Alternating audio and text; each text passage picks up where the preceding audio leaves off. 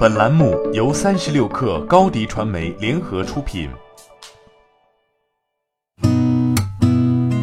八点一刻，听互联网圈的新鲜事儿。今天是二零一九年五月五号，星期日。您好，我是金盛。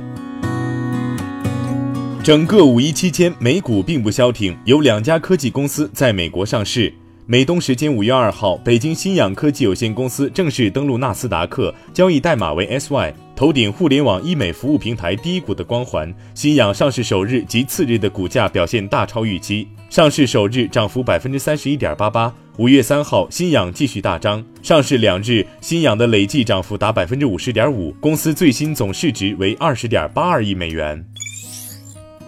随后，另外一家公司会员电商云集五月三号在纳斯达克正式敲钟上市。收盘最终上涨百分之二十八点六四，收于十四点一五美元，市值达三十点八七亿美元。作为电商行业的破局者，云集一直是社交电商的代表。与拼多多的拼单优惠相比，早期云集的路子更为狂野，曾因推广手段问题遭市场监督管理局罚没九百五十八万元。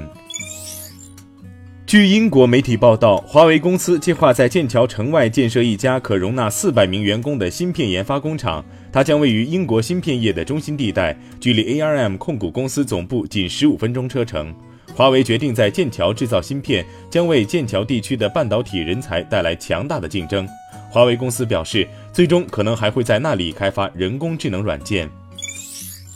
刚刚进入五月，市场研究机构 IDC 就发布了二零一九年一季度的全球智能手机市场统计报告。一季度，三星智能手机出货七千一百九十万台，排名第一，但是同比出现了百分之八点一的下滑。得益于 Mate 二十系列以及荣耀和 Nova 系列的增长，华为一季度智能手机出货总量为五千九百一十万部，出货量同比大涨百分之五十点三。而苹果 iPhone 销量不佳，一季度出货仅为三千六百四十万台，同比出现了百分之三十点二的大幅下滑。这也使得华为在一季度出货量上再次成功超越了苹果，排名全球第二。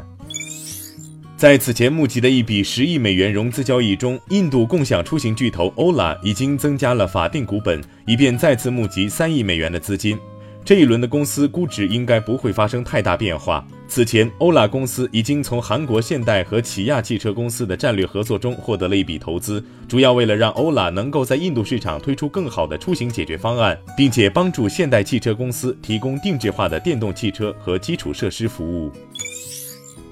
据外媒报道，下周二即将举行的谷歌 I/O 大会上，谷歌可能将发布两款终端机 Pixel 3a 和 Pixel 3a XL，价格分别为三百九十九美元和四百七十九美元，两者具有一千二百二十万像素相机以及夜视和运动自动对焦等功能。同时发布的产品可能还有带 Nest 摄像头的十英寸智能显示屏 Nest Hub Max 以及 Android Q 版本软件等。据外媒报道，欧洲理事会主席唐纳德·图斯克说：“世界需要对美国科技巨头如谷歌、苹果、Facebook 和亚马逊等的崛起保持警惕。”欧盟一直呼吁要加强控制社交媒体公司处理消费者个人数据的方式。去年五月，欧盟出台的 GDPR 隐私保护法规规定，监管机构有权对公司的违规行为处以高达其全球收入百分之四的罚款。八点一刻，今日言论。在伯克希尔哈撒韦股东大会之前，巴菲特在被问及中国投资时回答道：“我们已经在考虑中国的投资机会，但具体会投资哪些公司，我可不会告诉你。”在二零一八年的伯克希尔哈撒韦股东大会上，巴菲特和其搭档查理芒格表示，美国的很多投资人错失了中国机会。巴菲特还透露了其在中国市场的选股标准：只有净资产收益率不低于百分之二十，而且能稳定增长的企业，才能进入其研究范畴。好，今天咱们就先聊到这儿。责编：彦东，我是金盛，八点一刻，咱们明天见。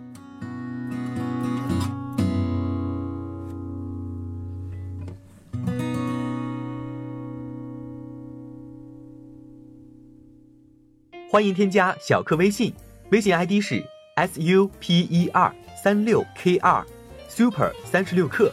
加入我们的课友群，一起交流成长吧。高迪传媒，我们制造影响力。商务合作，请关注公众号“高迪传媒”。